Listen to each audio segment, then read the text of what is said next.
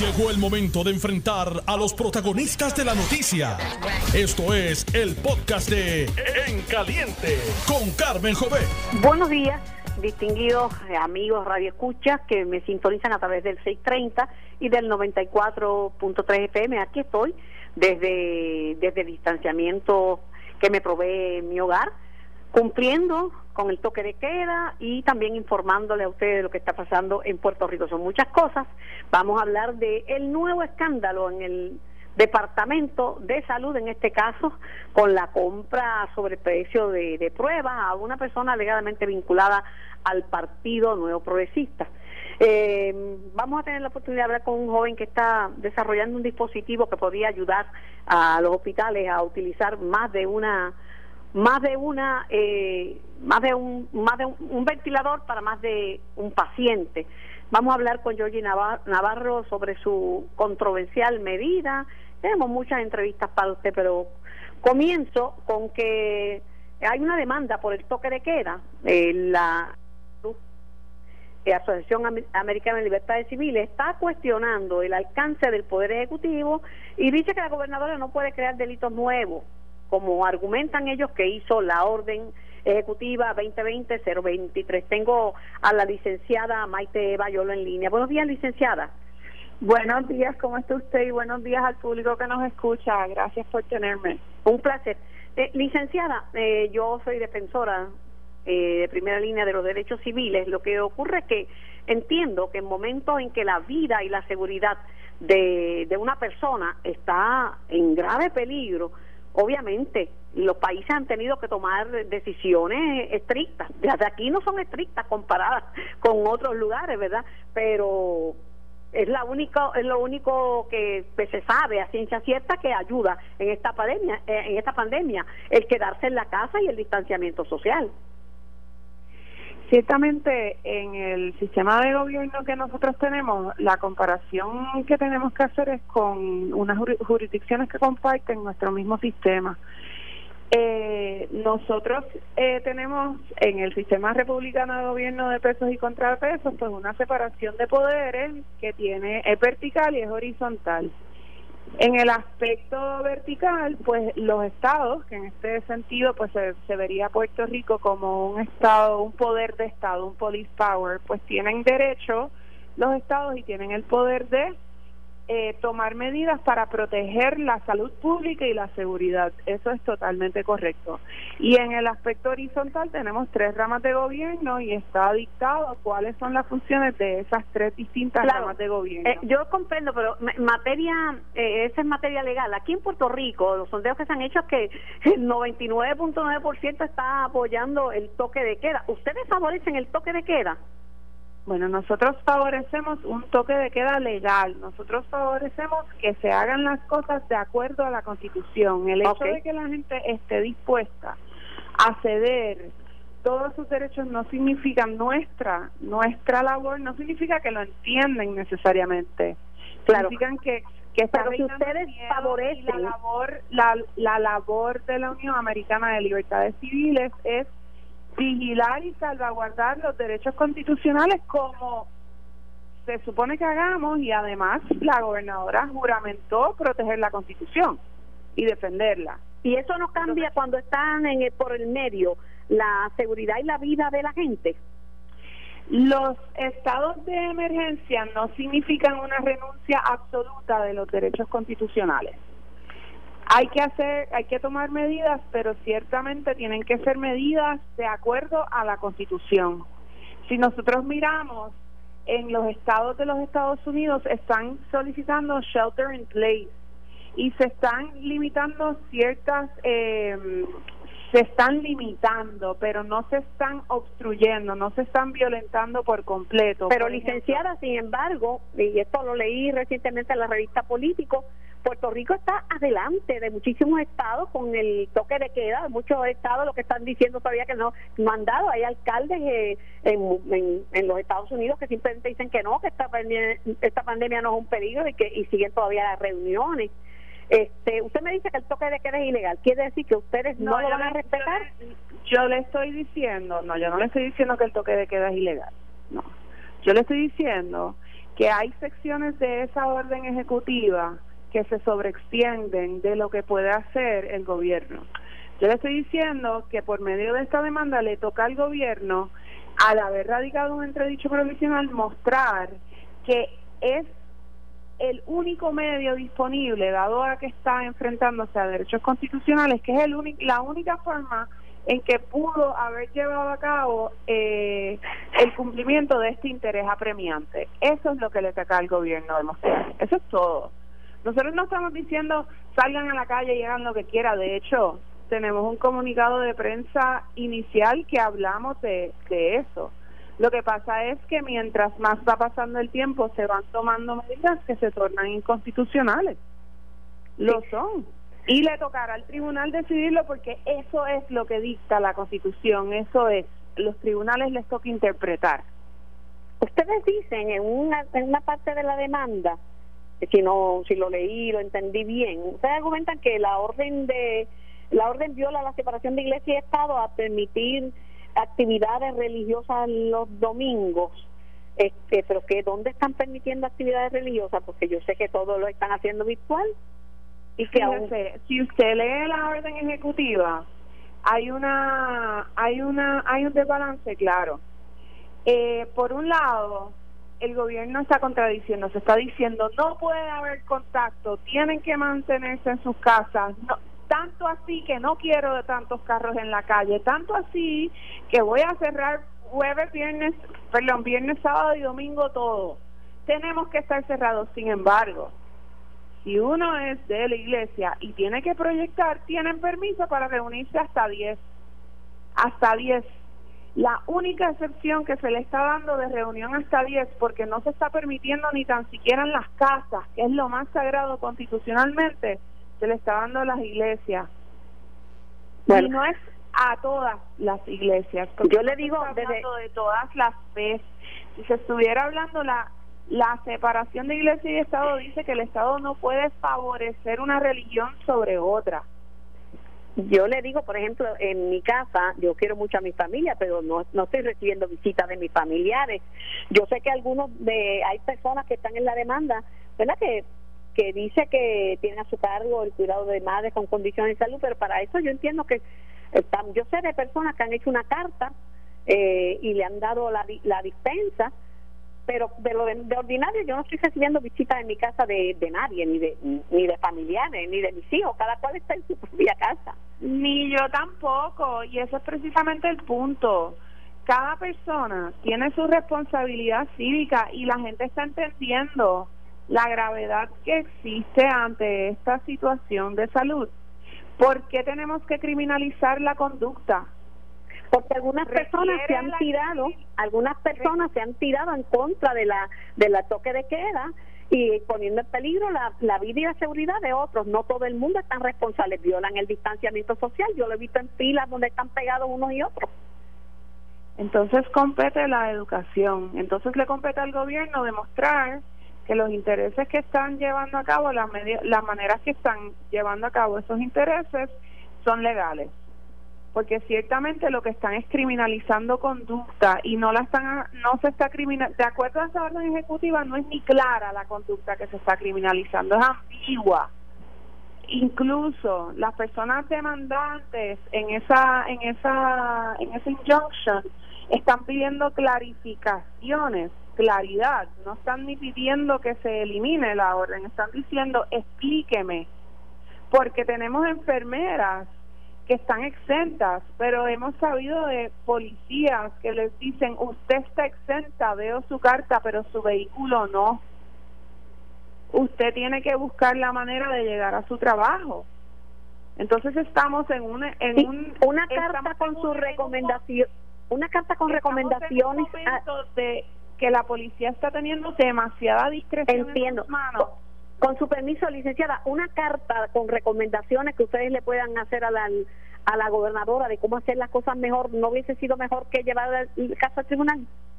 Bueno, primero está, primero se le se llama la atención para que presten atención, vean cuál es la problemática y eso se eso naturalmente es algo que se tiene contemplado y e incluso preparado. Lo que pasa es que todo tiene su proceso. Todavía no han ido al tribunal, ¿verdad? Bueno, ya está radicada. ¿Ya está radicada? No, sí, lo que pasa es que no nos han llamado a vista. Se pues supone que en el proceso de un entredicho provisional en una sala de recursos extraordinarios llamen a vista dentro de 24 a 48 horas. ¿Y radicaron cuándo? El sábado. ¿Cómo no? Pues muchísimas gracias, licenciada. fin de semana. Sí, sí, lo entiendo. A usted por participar, licenciada Maite Bayolo de la Asociación Americana de Libertades Civiles. Bueno, yo creo que la mayoría de la gente está de acuerdo con que la hasta la oposición política la mejor medida ha sido esa orden ejecutiva el toque de queda claro, de que se, todo se puede mejorar yo estoy de acuerdo pero yo le hubiera enviado una carta a la gobernadora con más sugerencias de cómo hacer las cosas mejor demandar pues es el derecho que tiene la Asociación Americana de Libertades Civiles yo le digo a los amigos y amigas que me escuchan que hay que apretar las reglas de cuarentena y distanciamiento que estos próximos días aquí y en Estados Unidos son críticos. Si no se detienen los contagios pronto, la pandemia se puede salir de control. Esa es la verdad monda y lironda. Decía que hay un joven puertorriqueño que junto con otros jóvenes están tratando de, de ayudar, sea creando, diseñando, fabricando mascarillas o en el caso de un dispositivo para poder utilizar eh, mayor número de, de pacientes puedan utilizar un mismo ventilador. Tengo en línea Vicente Gasco. Buenos días, Vicente. Buenos días, Carmen. Muchas gracias por la oportunidad de estar con usted. Un placer. ¿Qué es lo que ustedes pretenden? ¿Quién está bregando con eso? ¿Eso necesita una patente? ¿O cómo es el proceso para para la creación de ese dispositivo que permitiría que, que más de un paciente use el mismo ventilador? Eh, bueno, sí, dentro de las diferentes iniciativas que estamos haciendo, le estamos dando apoyo eh, a una doctora, el nombre de ella es Emily Rossellini, y ella básicamente es experta en el tema de los ventiladores y simplemente estamos tratando, ¿verdad? Ahora mismo estamos haciendo las pruebas, probando los fits con el equipo y luego entonces se estaría pasando a, a probar lo que sería el performance del ventilador.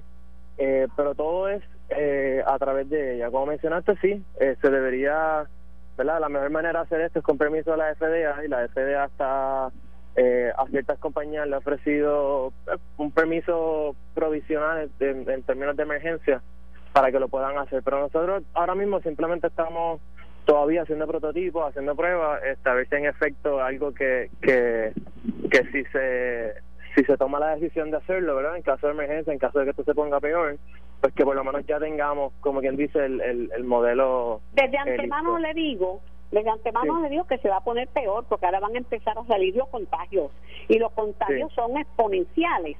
No es que hoy es uno, mañana son dos, o no. Si hoy es, si hoy son dos, mañana son cuatro, y después cuatro por cuatro y dieciséis, y así por, por el estilo. Ya hay necesidades de ventiladores mecánicos, solamente hay creo que 300 en Puerto Rico, Vicente. Sí, sí, sí, estamos de acuerdo, estamos al tanto. Veo que Medtronic, una compañía, una empresa que lleva muchísimos años y está en varios países, aquí en Puerto Rico tiene planta, ellos ellos este, emplean más de 90 mil trabajadores, sirven a médicos, hospitales, a pacientes, más de 150 países. En Puerto Rico tienen plantas en Ponce, en Humacao, en Junco y en Villalba. Eh, están liberando las especificaciones del diseño del ventilador mecánico. Sí, sí, lo sé. Hay un grupo, de hecho, aquí en Puerto Rico de multidisciplinarios, diseñadores, ingenieros, eh, que están, están trabajando en toda esa documentación y ver ¿verdad? cómo entre ellos puedan eh, también fabricar algún tipo de ventilador funcional también aquí en Puerto Rico, sí. Eh, pero pregunto, eh, el, ustedes, eh, ¿cuánto tardarían si se consigue, verdad, el financiamiento y la ayuda? ¿Cuánto tardaría en que se pueda producir ese dispositivo? Eh, el que nosotros tenemos, cada uno tarda como dos horas. Ah, pues no es una cosa tan no es una cosa tan tan difícil, tan increíble, ¿verdad? No, no es, no, es, no es muy descabellado. No es tan descabellado, porque de antemano el, el, el, el, respirador que ellos tienen, Medtronic, que supongo que será el estándar, porque hay diferentes tipos de, de respiradores, pero el, el llamado ventilador PB560 está en 35 países y ese lo pueden usar tanto niños como adultos.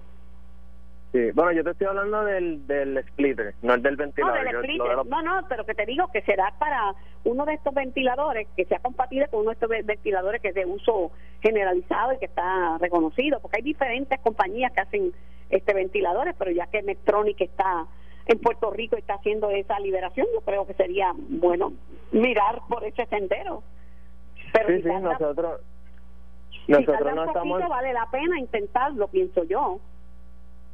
Sí, nosotros ahora mismo realmente nuestra nuestra prioridad es la fabricación de los face shields que estamos donando, pero los diferentes grupos que también están trabajando lo de los ventiladores están en contacto con nosotros y saben que cualquier ayuda que necesiten de nuestra parte en cuanto a lo que es impresión 3D, pues nosotros lo podemos trabajar también. Dicho sea de paso, las mascarillas son para todo el mundo que eso fue otra lección aprendida, que países que habían tenido un menor contagio, una menor tasa de contagio, era porque todo el mundo usaba mascarilla. Al principio decía, como había poquita, déjelas, déjelas para el uso del personal sanitario, pero ahora van a hacer falta muchas mascarillas porque se van a necesitar para todo el mundo. Sí, nosotros por lo menos por nuestra parte estamos fabricando face shields, los estamos donando a profesionales de la salud, enfermeros, doctores, estamos dándole prioridad a hospitales que tienen casos positivos eh, pero sí, no, nos está llegando también personas en general, ¿verdad? personas individuales, empresas privadas, pero por lo menos nosotros tratamos de, eh, nos estamos enfocando ahora mismo en poder atenderlo, ¿verdad? La primera línea de batalla, como dicen. Este, y que los que más lo necesitan, los que más lo necesitan. Sí, sí, sí, que están desprovistos y, y pues lo ideal es por lo menos las mascarillas ellos quizás tienen, pero nosotros le, le proveemos entonces el face shield. Están desprovistos y se están contagiando, Vicente eh, porque ya había un médico un ventilador, otro médico estaba intensivo, ya murió una enfermera, ya murió una terapista respiratoria. O sea, ¿esto es serio? Lamentablemente sí. Es bien serio. Eh, económicamente, ¿qué se necesitaría? Porque voy a hablar dentro de un ratito con el secretario de Desarrollo Económico. ¿Qué se, necesitaría de, del gobierno para que se pudiera producir este dispositivo en Puerto Rico? Pues mira, nosotros nosotros estamos operando desde Engine 4, hicimos una colaboración, mi negocio se llama 3D y pues básicamente estamos operando desde allí. Por suerte contamos con el apoyo del Fideicomiso de Ciencia y Tecnología, que ellos nos están por lo menos cubriendo la materia prima, eh, pero nuestro enfoque ahora mismo es eh, aumentar capacidad máxima eh, de impresoras. De hecho, como yo soy profesor en Atlantic University College, ellos me prestaron cuatro impresoras más para poder fabricar más. Eh, ahora mismo sería poder adquirir más máquinas. Cada máquina ahora mismo representa casi 50 face shields diarios, así que una impresora 3D eh, adicional, eh, no, no, cada una nos multiplica eh, por 50 unidades diarias, básicamente. Si me autorizan, le doy tu teléfono al secretario de, de Desarrollo Económico, porque pues no si los tengo a los dos, me gustaría ver en qué forma puedo ser yo instrumento para que esto se pueda hacer en Puerto Rico, porque sería una gran cosa, porque es más fácil construir el dispositivo, porque tú me dices que en dos horas lo tienen, que construir el, el ventilador. Claro, ¿no? Son, lo del ventilador un proyectazo. Por eso nosotros eh, arrancamos con los face primero, que entendíamos también que estaban en escasez, pero hemos estado en comunicación muchísimos grupos y, y, y les doy seguimiento y están al tanto que por lo menos lo que necesitan de, de 3D printing pueden contar con nosotros. Pues muchísimas gracias, Vicente. Me, reitero a tus órdenes, a ti, y, le doy las gracias a ti y a todos los que están trabajando, estos jóvenes muchachos, ingenieros, diseñadores, especialistas en, en, estas materias que están tratando de, de ayudar y de dar de sí para que las cosas pues para que las cosas se pongan un poquito mejor y para que para que podamos juntos paliar y juntos unidos podamos hacerle frente al coronavirus. Gracias, Vicente. Muchísimas, gracias. Bueno, si usted tiene algo, vamos a través 787-758-7230. 787-758-7230. Estamos en vivo y el programa es para ustedes. Saben que me escuchan por el 630, no 630, y por el 94.3 FM. En vivo hasta las 12 del mediodía. Quisiera que ustedes me digan qué les parece la petición de la Unión Americana de Libertades Civiles que piden declarar inconstitucional parte del toque de queda. Yo le pregunto a ustedes porque en Puerto Rico lo que he escuchado es que, y lo que he visto por los sondeos que se han hecho, que la mayoría de la gente ha, apoyado este toque de queda, aún aún la oposición política. De hecho, las dos medidas que más aceptación han tenido en Puerto Rico es el toque de queda número uno y la número dos, el nombramiento de un force para que no sea únicamente el, la gobernadora que tome estas decisiones. Buenos días, ¿quién me habla? Buenos días, Carmen. Buenos días. Mira, Carmen, es ocasión de Coupé. Sí, dígame. Mira, oye, este, yo entiendo por lo que yo veo, yo tengo 78 años, y yo entiendo que el pueblo está llevando esto en paz como Dios manda, este, pero siempre los que los, los que se oponen a todo, pues quieren cambiarlo. Mira, una de las cosas que yo veo es que esto de los noticieros televisivos, como no como, como no tienen dónde ir, porque todo el mundo está guardado, han cogido la vaina de irse a la fila de los, de los supermercados y agitando, pues si este, y buscando no? problemas. O sea, que Pues ellos te, quieren que cierren el agradezco, supermercado. te agradezco que hayas participado. Vamos con la próxima. Buenos días, ¿quién me responde? Buenos días. conmigo. Buenos días, adelante. Ajá, mira, este, es que yo quiero opinar, yo nunca vino. Yo opino de que toda la gobernadora, yo soy política. Yo tengo 74 años, hago todo, no me, arru- no, no me, arru- no me aburro en mi casa, porque lo más que hay en una casa es limpiar. Y somos dos. Otra cosa es que lo de la fila, yo he pero yo compro todo lo que necesito de una vez. A menos que sea una emergencia. me ¿Y mantiene los, mantiene los seis pies de distancia de otras personas? los mantengo, yo no dejo que nadie me hable ni se me interrumpa. Así que no es la gobernadora, soy yo la que le cuido. Ya está licenciada, religiosa, que yo la respeto, pero es religiosa. Está el que está el que está genio. ¿Qué le mandó? Es una falta de respeto de ella. Yo soy humilde, ella será licenciada. Porque ella no lee la Biblia, parece, donde dice, voy a buscar todos esos versículos, que son como cuatro, donde dice que la Biblia dice, Dios dice, habla, quedaos en la casa hasta que la plaga pase. Claro que sí. Yo no sé si... ¿Cómo dice, no? ¿dónde Tengo, cuando- tengo muchas llamadas por su participación. Buenos días, ¿quién dónde? Carmen, buenos días. Primeramente, que Dios te guarde y te bendiga. Igualmente. Eh, pues nada, yo, si nuestra gobernadora está escuchando, ¿verdad? Espero que sí. Yo a la licenciada, pues que le den libre albedrío, que la manden para la calle y que le quiten ahí el toque de queda. Que Dios es grande y ella va a pagar las consecuencias. Gracias, Ay. Dios mío, tampoco así. Gra- Gracias. Buenos días, ¿quién me habla y de dónde? La señora Rivera de Naguabo. Adelante, señora Rivera. Se- eh, Carmen, esta mañana yo eh, llamé a, a Over the Counter de Triple M y me extrañó que de momento el teléfono como que cambió de tono y Oh. me contestaron de una compañía que me dijo que estaban dando, como yo fui de las primeras llamadas, estaban dando, eso que tú te pones en el pecho para... Sí. No, Para, pues, si te permanezca en línea y me deja el mensaje con Samuel porque tengo que ir a la pausa para para unos mensajes de nuestro Ese oficial. Yo padre, regreso yo con creo- más. Estás escuchando el podcast de En Caliente con Carmen Jovet de Noti1630. Retomo el diálogo con Puerto Rico y con el mundo a través de notiuno.com diagonal TV, audio y vídeo, y a través de Noti 1630, primero con la noticia y simultáneamente por el 94.3 FM. Tengo en línea al secretario de Desarrollo, el ingeniero Manuel Lavoy. Saludos, ingeniero Lavoy. Buenos días, Carmen. Buenos días a todo Puerto Rico. Como dicen en mi pueblo y seguramente en Ponce también hay un berenjenal con el tema de los préstamos para medianos y pequeños negociantes, porque en Estados Unidos muchos bancos se han negado a hacer eso y están haciendo, canalizando los préstamos, según el secretario del Teso- Tesoro, a través de, de cooperativas y de bancos más pequeños. Eso ha producido un atraso adicional eh, en la en la facilitación de esos préstamos. Sí, sabemos de esa situación, Carmen, eh, y por otro lado, eh, el- también hay otras cosas que demuestran que poco a poco eso se va a mover. Fíjate que el Banco Popular anunció que ya ellos han procesado eh, los primeros casos y que ya empezaron a hacer desembolsos, cerca de 2.5 millones de dólares. Así que yo creo que en la medida en que este programa eh, se vaya eh, moviendo en términos de que se entienda cómo funciona, que la- la- las instituciones que son participantes, que en Puerto Rico tenemos varias instituciones sean los bancos principales, pero también tenemos otras instituciones eh, de naturaleza financiera que son eh, certificados para poder eh, trabajar con el Small Business Administration y trabajar este tipo de préstamos. eh, me parece que vamos a estar viendo los mejores casos de éxito en los próximos días y las próximas semanas.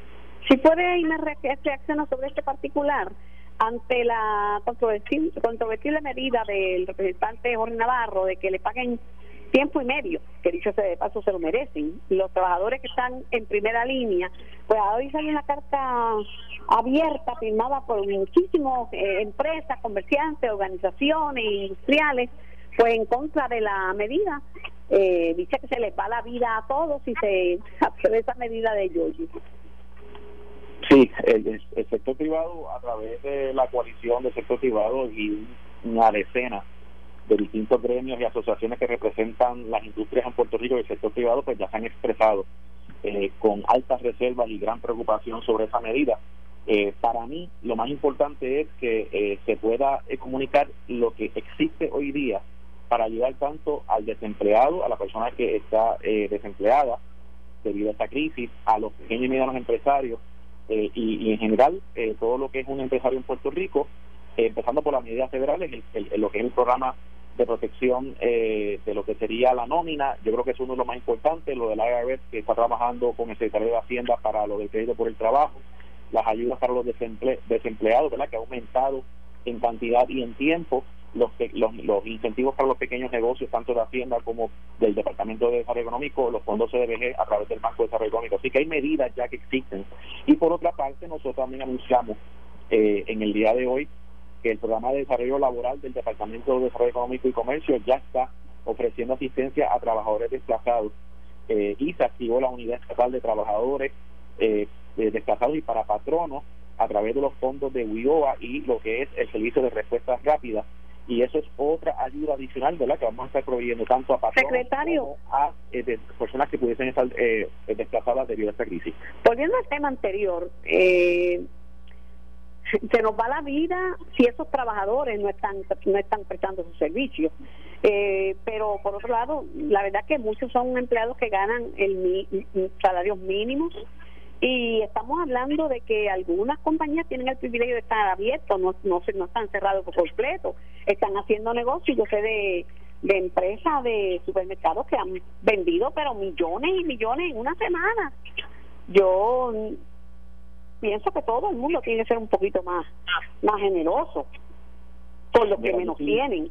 Yo estoy consciente, Carmen, lo hemos hablado, eh, esta crisis está teniendo y va a tener impacto económico sustancial eh, no solo en Puerto Rico, en los Estados Unidos y en el mundo. En el caso de nosotros, se agudiza porque no es nuestra primera crisis, esta es la cuarta o quinta crisis de los últimos cuatro años. Eh, así que estamos en una situación eh, vulnerable de nuestra economía. Reconociendo que la salud es primero, reconociendo que la salud es primero, es importante ¿verdad? que los empresarios y las personas que pudiesen estar desempleadas reconozcan y tengan a su disposición la información de las ayudas que existen. Para que tengas una idea, el de los 1.500 dólares que arrancamos la semana pasada a través de nuestro departamento, ya nosotros hemos procesado más de 40.000 solicitudes en menos de una semana. 40.000 solicitudes. Y esta semana, con el favor de Dios, las personas, las entidades que llenaron su solicitud van a estar recibiendo eh, su dinero a través de la cuenta electrónica. Los que trabajan por cuenta propia ya están recibiendo poco a poco el dinero a través de Hacienda, a través de su programa. Le comparto lo siguiente. Me mandaron hoy una información escrita, alegadamente, ¿verdad?, por la hija del presidente de Santander en Portugal. Ella dice, somos una familia millonaria y mi padre murió buscando un poquito, sofocado, buscando un poco de aire. Este, la economía es importante, pero ante entre la economía y la salud, la salud va primero, ¿sabe? Y eso, los empleados de primera respuesta, y yo sé que no ese no es su, su ámbito, pero están yendo a esta guerra con el enemigo invisible, sin casco, sin fusil, sin balas, se están exponiendo muchísimo, muchísimo. Eso es así, este Carmen, y obviamente, ¿verdad? Pues la gobernadora hizo unos anuncios en la noche de ayer eh, para seguir eh, trabajando con este tema de mitigar y evitar la propagación del virus. Es una amenaza real para la salud del pueblo de Puerto Rico. Y paralelo, existen ayudas, Carmen. Eh, no hemos, o sea, no hemos eh, olvidado de que esto tiene un impacto económico y ayudas existen. Y en el caso de, de SBA, eh, te puedo decir, Carmen, que una compañía de 500 empleos o menos puede recibir un préstamo de hasta 2 millones de dólares para su día a día y para poder retener a los empleados puedes recibir el, a través de ese programa de protección de nómina hasta 10 millones de dólares para cubrir gastos de nómina y ese dinero se le pudiese perdonar. O sea que al final del día puede ser un préstamo que se convierta en un gran. Y estamos trabajando con los pequeños negocios y vienen otros anuncios posteriores. La gobernadora ya mencionó que vienen unas etapas posteriores de anuncios de, de que tiene que ver con medidas económicas a nivel estatal y ya el Congreso está trabajando eh, un cuarto paquete de medidas económicas, en lo que le llaman el suplemental número 4. Así que esto, en la medida en que se vaya evolucionando, eh, existen nuevos programas. Está ahora que te mencioné de, desarrollo laboral con los fondos BIOA a partir de mañana. Vamos a empezar a hacer las orientaciones a través de Facebook Live. Claro. Eh, pronto vamos a estar también sacando otro incentivo que tiene que ver con evitar los despidos a través de fondos BIOA. Así que esto va a continuar pero no podemos perder de perspectiva que la salud va primero y obviamente en paralelo tenemos que atender el asunto económico. Por último, y para finalizar, obviamente sigue la carrera urgente para conseguir respiradores, lo está pidiendo el mundo entero. Medtronic, que tiene oficinas en 35 países y en Puerto Rico emplea como 5 mil personas. Medtronic ha liberado especificaciones del diseño del ventilador mecánico, pero es más fácil eh, construir el dispositivo que permitiría que un ventilador fuera usado por más de más de un paciente. Acabo de conversar con Vicente Gasco, que es uno de estos jóvenes que están eh, produciendo, están fabricando cosas en los talleres para ayudar, bata, mascarillas, y ahora tienen ese dispositivo. Yo me ofrecí ponerlo en comunicación con usted porque ellos van a necesitar más impresoras para poder eh, el, el dispositivo lo pueden lo pueden construir en dos horas pero necesitarían más más este más impresoras yo creo que eso amerita la pena examinar cuando gente pone de su talento y de su idea para ayudar en una crisis como esta totalmente de acuerdo totalmente de acuerdo este es el momento de que la creatividad eh, ¿verdad? todos los puertorriqueños y el espíritu emprendedor para atender situaciones como esta, porque es una situación de crisis, pero dentro de la crisis creo que podemos traer la alternativa que ayuden a atender el asunto de la salud y a la misma vez eh, que promueva algún tipo de actividad económica. Te puedo decir que nosotros ya hemos hablado y hemos trabajado con más de 30 compañías están en el proceso de o ya están manufacturando equipos de protección personal como mascarillas.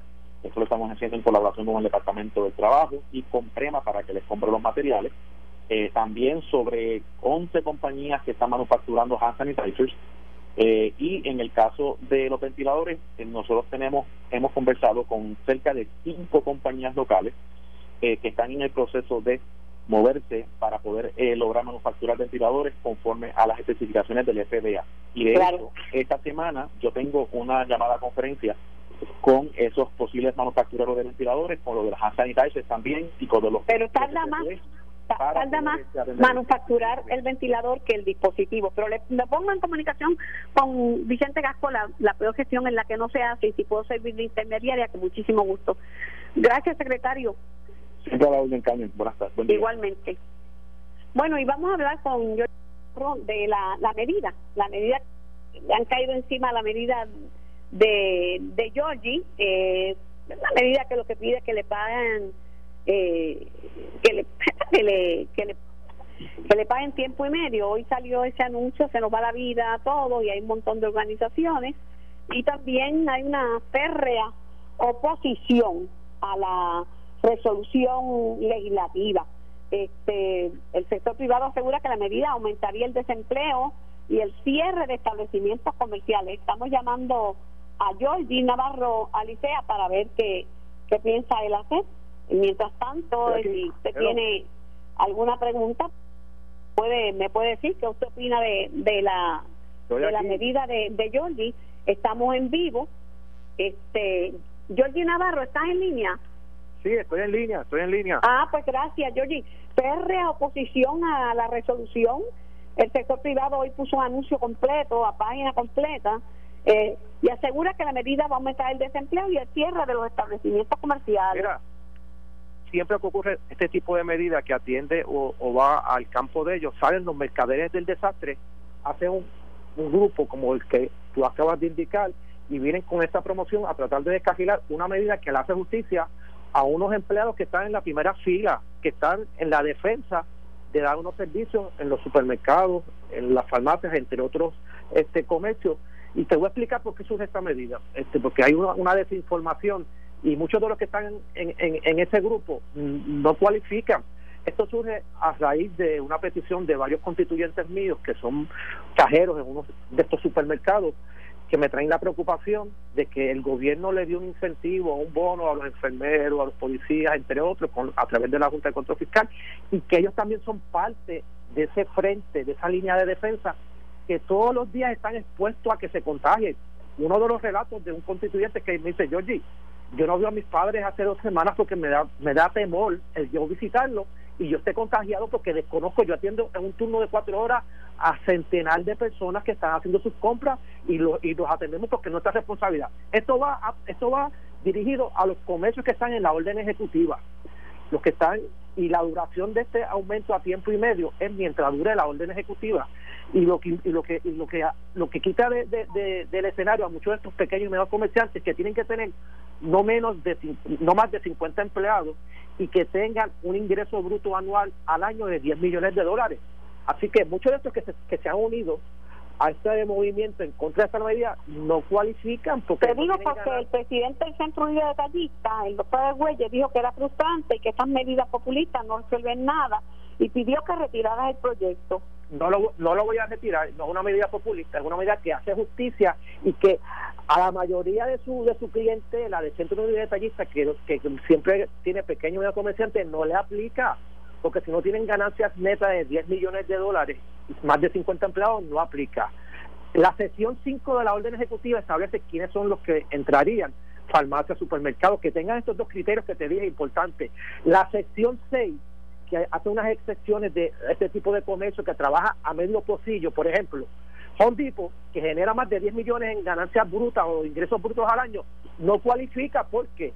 Porque está a medio pocillo, porque solamente está viendo viernes y sábado, y no es justo que si tú no estás a un 100% de tu, de tu productividad o de tu trabajo según la orden ejecutiva, no cualifiques. Así que hay unas excepciones que, que atienden esas particularidades de esos comercios que pueden cualificar porque tengan 10 millones de ingresos brutos al año y más de 50 empleados, pero si estás a medio posible tampoco. Aquí lo que buscamos es hacer justicia a unos empleados que dan la cara asumiendo un riesgo y tienen que emplear y tienen que estar expuestos a los contagios y es prudente y necesario compensar este tipo de trabajador con paga y media. Aquí no estamos hablando de un bono de productividad y estas empresas que cualifican están teniendo ingresos. O no son empresas que están cerradas tú vas a las góndolas de estas empresas, de estos supermercados, de estas farmacias, a veces están vacías. Ah, de que no es como antes, ahora, ahora hay un orden donde tienen que entrar de 10 en 10 para que no vaya ese contagio, sí, pero hay unos ingresos. Ellos dicen que van a tener un 50% eh, de aumento en gastos operacionales. Que a mí no me van con, ese, con, ese, con, esa con esa guayabita monga, porque yo fui gerente de pueblo por, por 15 años. Yo empecé desde Vague. Oye, Georgie, el presidente de la de la Cámara de Mercadeo, Industria y Distribución de Alimentos, mira, Manuel Reyes, advirtió que dar paso a esta medida va a redundar en alta de los precios de los productos y, de, que van a ser santiar y que van a tener cierre. Mira, son siempre los mismos argumentos de vientos huracanados y de truenos cuando tú le tocas sus finca eso yo lo he escuchado, pero entonces que me presenten la evidencia que valide lo que están diciendo, porque cuando tú dices que vas a aumentar gastos operacionales, tú tienes que tener mascarillas, guantes, sanitarios para los que trabajan en el product, en el bakery, en el deli, en la carnicería. Yo fui gerente de un supermercado por 15 años, yo empecé desde Bagel, y esos gastos operacionales son los sopres que tú tienes para el día a día. Ah, que tienes que tener más ahora para, para darle a los cajeros y a los gondoleros son otros 20 pesos, pero que tú dices que te Aparte de la, que las ventas de sobreprecio, la, la secretaria del DAPO encontró establecimientos que estaban vendiendo a sobreprecio y también que ellos dicen que están caros porque los distribuidores subieron los precios. Oye, si tú le quitas que se, que, se descontinúe el IBU con todos los incentivos que está hablando la UI que le van a dar a estos comerciantes, grandes cadenas, este, pequeños y medianos, que son un sinnúmero de incentivos que no están orientados y no, han visto lo que tú tienes como es la, la protección a la nómina, que después que tú cojas este préstamo sacate de dos millones, te, te lo quitan, no tienes que pagarlo, entonces porque tú le das un incentivo a lo que es la columna vertebral de tu negocio, que es ese cajero, que es ese gondolero, que es ese empleado de farmacia, que es el que te mantiene ahí, que está en riesgo todos los días, porque él no sabe quién pueda tener el virus, eso, eso tarda 15 días o 14 días en que salgan los síntomas, tú no puedes darle un incentivo para que pueda para que sea un incentivo para que siga trabajando como hiciste con los enfermeros, con los bomberos, con, con, con los tecnólogos médicos, que se le diste un bono. Aquí estamos hablando de un incentivo. Voy, mam, Carmen. Yo una vez radique la medida en la mañana de hoy, le voy a estar escribiendo una carta a la Junta de Control Fiscal para que de la misma manera que buscaron alternativas y, y buscaron dinero sobre 700 millones para darle a estos enfermeros, bomberos, entre otros, que se busque algún mecanismo o algún recurso económico que tenga la Junta para satisfacer a estos empleados del sector privado que no han sido atendidos. Y no es que le den un bono, es que le aumenten el salario a paga y media. Muchos de ellos están al mínimo federal. Por otro lado, Iván Baez, presidente de la Asociación de Comercio Aldepal, dice que tu medida representa, y cito, un elemento adicional para asfixiar el sector privado y dejar otros miles de empleos en la calle. O sea que lo que te están diciendo es que si eso se aprueba, ellos van a despedir. E-, este es el mismo disco que tú has escuchado cuando tú estás trabajando para darle beneficios al sector privado, a los empleados. Vienen con esa misma cantaleta. Yo le digo a Iván Báez que me dé lo, la evidencia que valide lo que él está diciendo, que no me venga con un estudio que hizo hace cinco o seis meses en la convención de la Cámara de Vida, porque estamos hablando de una epidemia que esto nunca había pasado a nivel mundial. Esto es algo que tú no puedes ver el aspecto económico, la economía o mis ganancias, que hay que ver la, la salud y salvar vidas. Esa es la prioridad de este legislador, esa es la prioridad de este gobierno, salvar la vida. Una vez pase todo esto, podamos controlar, pues entonces buscamos estas medidas. Representante Navarro Alicea, por lo que usted está diciendo, usted está prácticamente, a usted lo, lo acusan de populista y usted está acusándolo a ellos de avariento, avaricioso.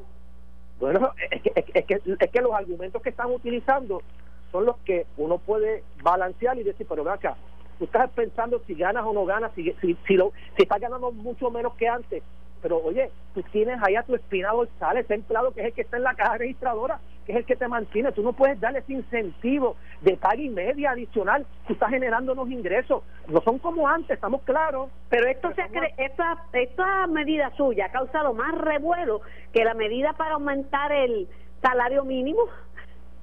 que yo no entiendo por qué, si todos estamos remando para el mismo lugar, el gobierno, esto es a nivel mundial.